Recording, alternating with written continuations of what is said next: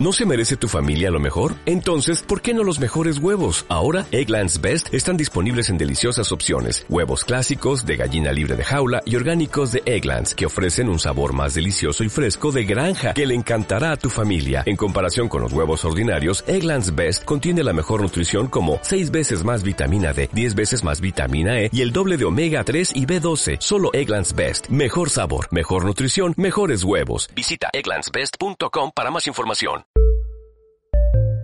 Redcast, los mejores podcasts del mundo digital.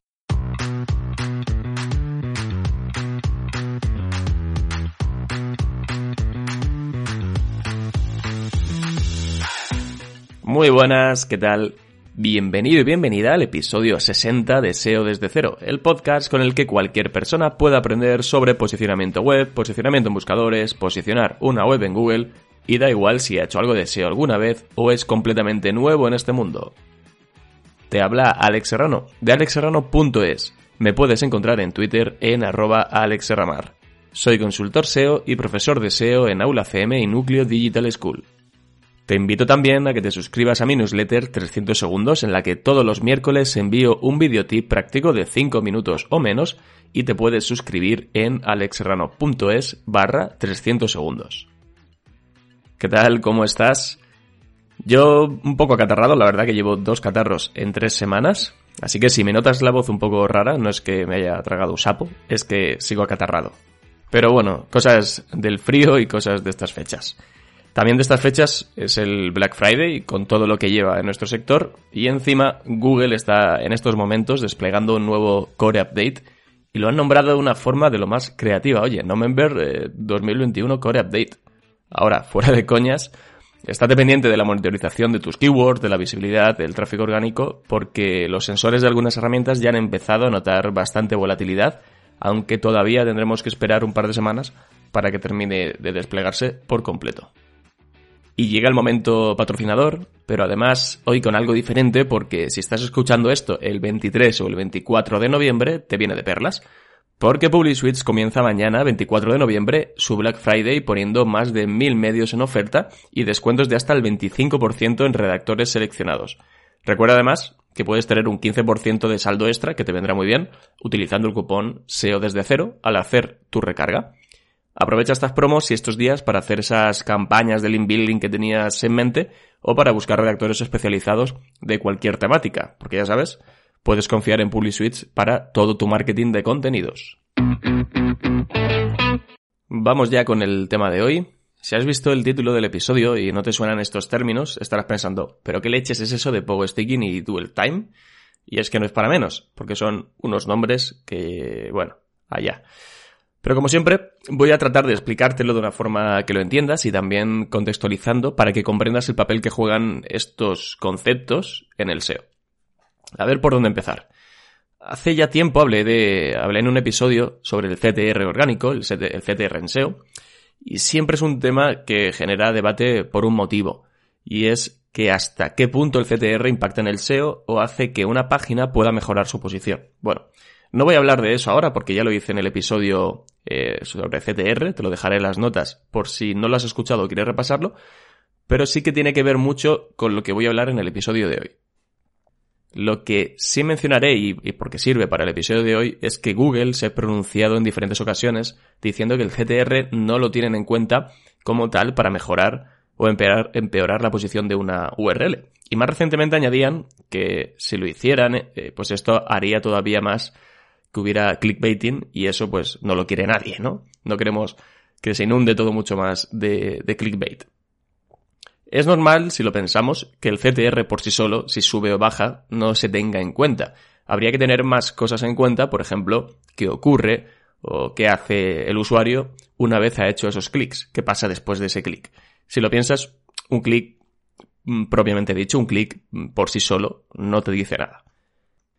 Y también me gusta recalcar siempre que el objetivo del SEO no es conseguir tráfico orgánico. El, el, tráfico orgánico es el medio para conseguir un objetivo, para conseguir un fin ya sea una venta, ya sea un lead, lo que sea.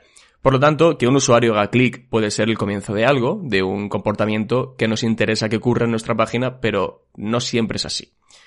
Y bien, eh, todo esto que estoy diciendo, lo del comportamiento después de un clic, eh, después de un clic de un usuario en un resultado, es lo que podemos entender como señales de experiencia de usuario. Y es aquí donde entra tanto el POG Sticking como el Dual Time, que es lo que vamos a ver ahora. Así que vamos con ellos.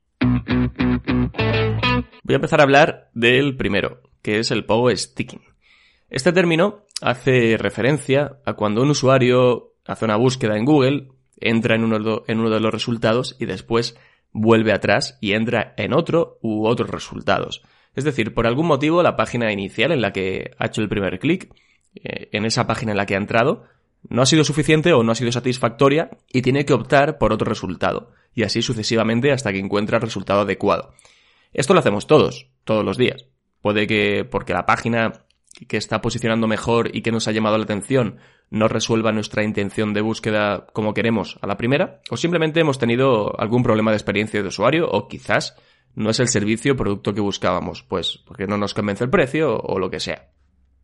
Motivos hay muchos por lo que puede pasar esto, y es normal que ocurra hasta cierto punto. Dicho esto, ¿hasta qué punto puede ser el POG sticking o, que ocurra esto puede tener un impacto en el SEO de una página? Si lo piensas, Google quiere ofrecer los mejores resultados, lo más satisfactorios en cada búsqueda que hacen a los usuarios, porque los usuarios al final no dejan de ser los clientes de Google. Y dentro de esta idea, piensa por ejemplo en una página que está posicionada, digamos, en top 5 y recibe muchos clics, pero buena parte de esos usuarios que hacen clic y entran en la página, acto seguido vuelven a Google, retroceden para intentar resolver eh, esa duda o esa necesidad en otra página. Bien, pues si esto ocurre mucho, y Google lo puede saber, que esto ocurre con cierta frecuencia, puede darle indicios de que no está siendo un resultado satisfactorio, y puede ser por varios motivos, porque no resuelve de forma adecuada la intención de búsqueda, porque la web no tiene una buena experiencia de usuario, por ejemplo, una velocidad de carga nefasta o algún otro tipo de problema que hace que el usuario huya y vuelva atrás. O también motivos propios del producto o servicio. Pues el precio, las características, quizás cosas pues menos eh, modificables, ¿no? Yo creo que aquí lo más importante es el tema de la intención de búsqueda y la consiguiente satisfacción del usuario. Si tienes claro qué espera encontrar el usuario y de qué forma mm, debemos resolver su intención de búsqueda, pues digamos que tenemos poco por lo que preocuparnos en cuanto a Pogo Sticking. Otro cantar ya es el rendimiento de la web, la experiencia de la página. Y bueno, y hay cosas que también pueden ocurrir que son menos evitables. Por ejemplo, que un usuario no esté satisfecho con tu resultado porque el precio de tu producto no le parezca bien y se vaya a buscar otro más barato. Pues en estos casos no vas a cambiar el precio del producto solo porque el usuario piense que debe ser más barato, ¿no? Es un, es un ejemplo. Entonces, ¿en qué casos puede perjudicarte el pogo sticking para mal? Pues habría que tener principalmente dos cosas en cuenta. La primera es que ese comportamiento de entrar y volver a Google e irse a otro resultado debería darse de forma muy frecuente como para que Google determine que esa página no es satisfactoria para el usuario y, digamos, por muy bien que esté posicionada. Y Google aprende de esto y puede hacer que ese resultado baje alguna posición en detrimento de otras que sí ofrecen mejor experiencia o mayor satisfacción. Por otro lado, hay que entender que cada búsqueda, cada query, con su intención diferente, el usuario se comporta de forma distinta y por ello algunas búsquedas toleran más pogos que otras. Esto Google lo sabe, ha aprendido de ello y actuará en función de las características de cada búsqueda. Y antes de continuar, me gustaría decirte eh, que no hay que confundir el POG sticking con la métrica de tasa de rebote que todos conocemos, que podemos ver en Google Analytics.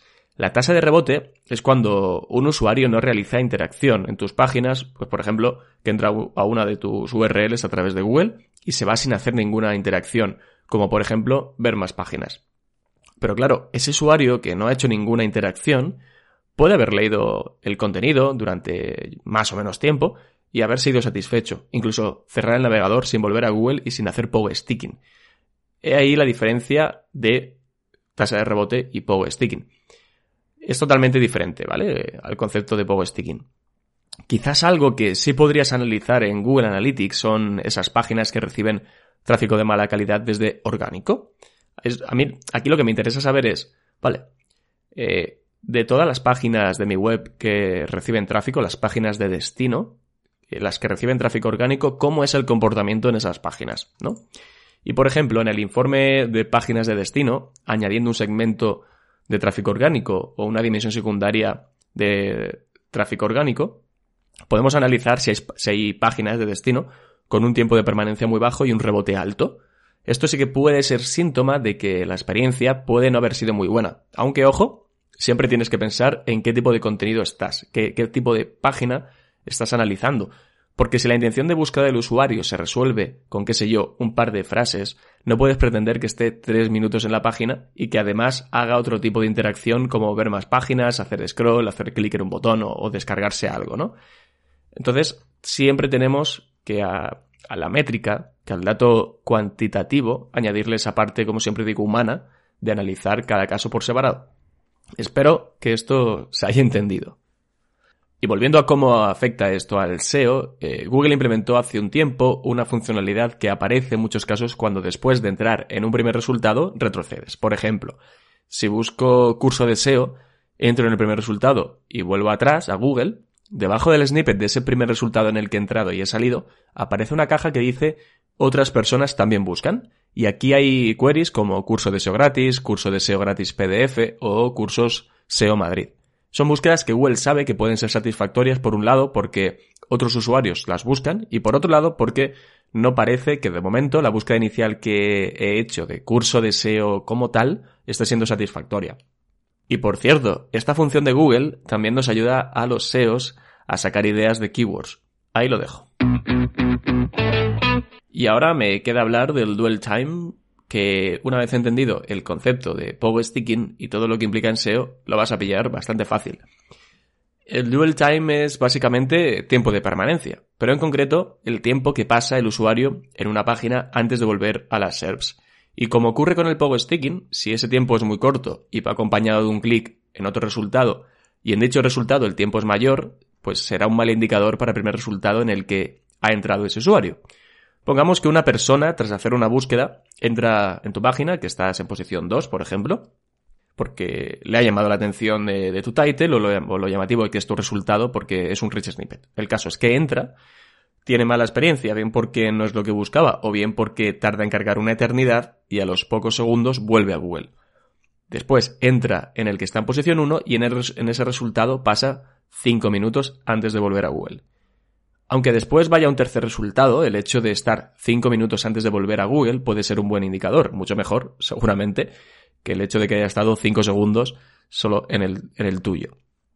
Y como he dicho antes con el power sticking, la frecuencia o repetición de estos comportamientos es lo que de verdad a Google le va a ayudar a determinar si un resultado está cumpliendo ¿no? con las expectativas del usuario y por lo tanto si es adecuado que, eh, que esté en la posición que ocupa o si en cambio debería tener mejor o peor ranking.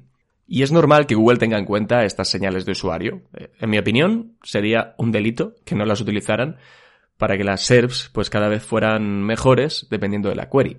Y ojo, lo de dependiendo de la query es importante porque, igual que comenté antes, hay intenciones de búsqueda que se pueden resolver en segundos y otras necesitamos varios minutos para, resolverlas.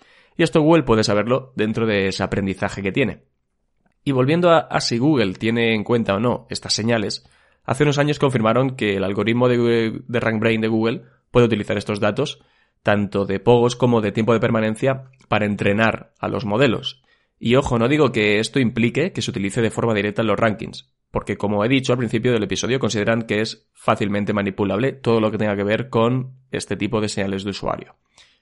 Y también es importante, aunque no lo he dicho, eh, Google no tiene en cuenta las métricas que se reflejan en tu Google Analytics. Ya hemos hablado de la tasa de rebote, también hay que tener en cuenta que en Analytics existe el tiempo de permanencia, que también lo tienes que vigilar, y, del que ya te he mencionado antes que podrías unirlo con, con el rebote para determinar si esas páginas de destino eh, están teniendo una buena experiencia, un buen comportamiento, pero es algo que Google no tiene en cuenta, las métricas de Analytics, y es algo que me suelen preguntar mucho y creo que debe quedar totalmente claro. Luego, aparte, hay datos eh, que incluso apoyan la teoría de que el tiempo de permanencia puede ayudar al posicionamiento, aunque cogido con pinzas, claro, porque recordemos que correlación no implica causalidad. Habló de un estudio de Moz de hace unos años en el que concluían que los resultados, los seis primeros resultados posicionados, tenían un tiempo en la página mayor que los resultados peor posicionados. En el caso de este estudio eran analizando las 13 primeras posiciones en Google. Os dejaré este estudio, que es bastante complejo y completo, en las notas del episodio. Ahora que ya sabes qué es todo esto del pogo sticking y dual time y cómo puede incidir en el SEO de tus páginas, vayamos a lo importante, es qué puedes hacer para evitar que, este, que estas cosas afecten negativamente a tus páginas o ocurra en tus resultados. Lo primero, y ya lo he ido mencionando, para mí lo más importante es que la intención de búsqueda esté cubierta de una forma correcta. Y cuando hablo de una forma correcta, hablo tanto del fondo, la forma y también incluso el enfoque. Piensa eh, el usuario qué tipo de información necesita. ¿Es una información muy concreta sobre algo? ¿Es una información muy amplia? Recordemos ese episodio en el que hablaba de las intenciones de búsqueda, hablaba de las intenciones tipo no, no simple, do, eh, device y demás, porque esto nos ayuda a saber a nosotros cuando estamos creando estas páginas cómo debemos enfocarlas, cómo debe ser el contenido y qué necesita el usuario en cada caso. Piensa también si quiere comprar o si está buscando un producto o un servicio, va a ser diferente también el, el enfoque que le tengamos que dar a esa página. O pensemos también en qué momento de ese proceso de decisión de compra puede estar y teniendo en cuenta también que hay procesos de compra más largos y más cortos. A dónde quiero ir a parar es si la intención de búsqueda no está bien resuelta, si no estamos dando en el clavo, si no estamos enfocándolo bien, puede ocurrir que entre y de una forma muy rápida vea que no es lo que estaba buscando, que eso no le ayuda, vuelva atrás a buscar un resultado más adecuado. También es importante el formato en el que tenemos que ofrecer esa página o en el que el usuario espera resolver su intención de búsqueda. Lo primero que podríamos hacer es, para que no nos equivoquemos, es estudiar las SERPs antes. Entiende que necesita el usuario mirando cómo está resolviendo Google esa intención de búsqueda. Aprovecha ese camino, todo ese aprendizaje, todos esos datos que ha hecho ya Google y lo podemos hacer en Google, que además es gratis. Por ejemplo, si ves que esa intención de búsqueda que quieres cubrir se resuelve mejor con un vídeo, porque Google está no solo poniendo el pack de vídeos, sino que los resultados que están posicionando tienen dentro un vídeo que acompaña al resto de contenido, y esto vale tanto para búsquedas comerciales como para búsquedas informativas. Y dentro de las informativas, por ejemplo, eh, me viene a la cabeza una receta, que es lo más sencillo de que me venga a la cabeza, o por ejemplo, cómo hacerte el cabecero de la cama con palets. Pues en este caso el usuario va a necesitar un vídeo, lo puedes explicar con texto y fotos. Pero seguramente, si Google prioriza el pack de vídeo de YouTube, vas a necesitar un vídeo para resolver mejor esa intención de búsqueda o cómo lo espera el usuario. O lo mismo con fotos, o lo mismo con cualquier otro formato. Al final es adaptarnos a lo que el usuario necesita y de qué forma lo necesita.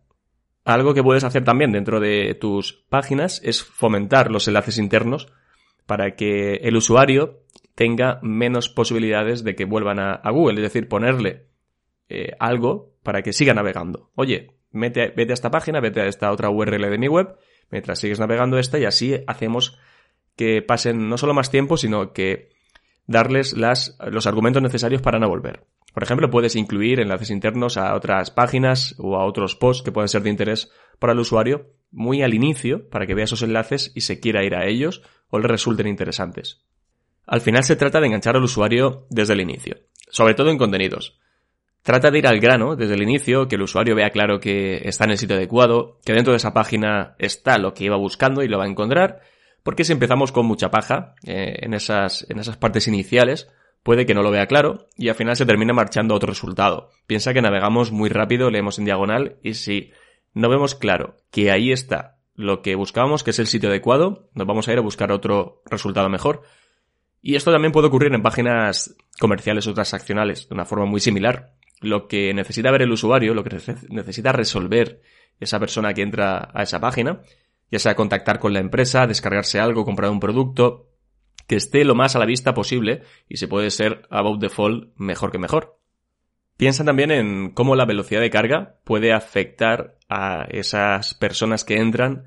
Si tarda mucho en cargar, al final esa persona puede volver enseguida a Google a buscar otro resultado que les satisfaga más o que vaya más rápido. Esto nos pasa mucho, a mí me pasa, que entro a resultados, tardan más de la cuenta en cargar, mm, vamos con prisas, mm, sobre todo cuando estamos trabajando, ¿no? Cuando necesitamos cierta efectividad, volvemos atrás, a buscar otro que sí que nos dé esa respuesta de una forma más rápida. No solo mejor, sino también más rápida. Y esa, eso es lo que tenemos que, vigilar. Y Google también lo vigila, por supuesto, con la parte de, de Page Experience y las Core Web Vitals. Aquí también Google va a vigilar, ¿no? Por los intereses del usuario. Y luego está la parte de la, la navegabilidad, del UX, Piensa que también esa navegabilidad complicada que tienen algunas webs o bien elementos molestos que entras a una página y antes de poder, de poder ver el contenido has tenido que cerrar tres eh, pop-ups que te han salido. Estas cosas al final hacen que, bueno, pues te, te desesperes y vuelvas atrás a Google a buscar otro resultado y ese tiempo de permanencia incluso sea muy bajo. Así que cuidado con estas cosas y sobre todo con la navegación de tu web en móvil, porque todavía siguen quedando webs en las que eh, bueno, hay que hacer ciertos trámites y es mucho más complicado hacerlo en móvil que en ordenador. Y esto, eh, pues a día de hoy, 2021, casi 2022, no debería ser así. Como ves, la mayoría de cosas que tenemos que hacer son cosas que ya están, van implícitas en SEO, tanto el tema de velocidad de carga, intención de usuario, eh, la parte de usabilidad, pero que a veces se olvidan y a veces no te das cuenta de que no, no estás posicionando no solo porque te faltan, eh, te falta SEO page o tienes el SEO page mejorable o tienes, al final son cosas que se nos están escapando y tienen que ver más con las, con la experiencia de usuario, con esas señales de usuario. Así que todo esto vigílalo muy bien porque puede ser en algunos casos incluso ese punto que te falta para mejorar. Y hasta aquí el episodio de hoy. Espero que se te haya hecho corto, espero que hayas aprendido. Y como siempre, si te ha gustado, te invito a que lo compartas en redes sociales, a que lo compartas con tus colegas, a que te suscribas, a que dejes una reseña de 5 estrellas en Apple Podcast, un comentario o un like en iVoox, donde quieras. Pero sobre todo que me sigas acompañando en los siguientes episodios. Nos escuchamos la semana que viene, que además tendré una invitada muy especial y hablaremos de copywriting y SEO. Un abrazo muy fuerte.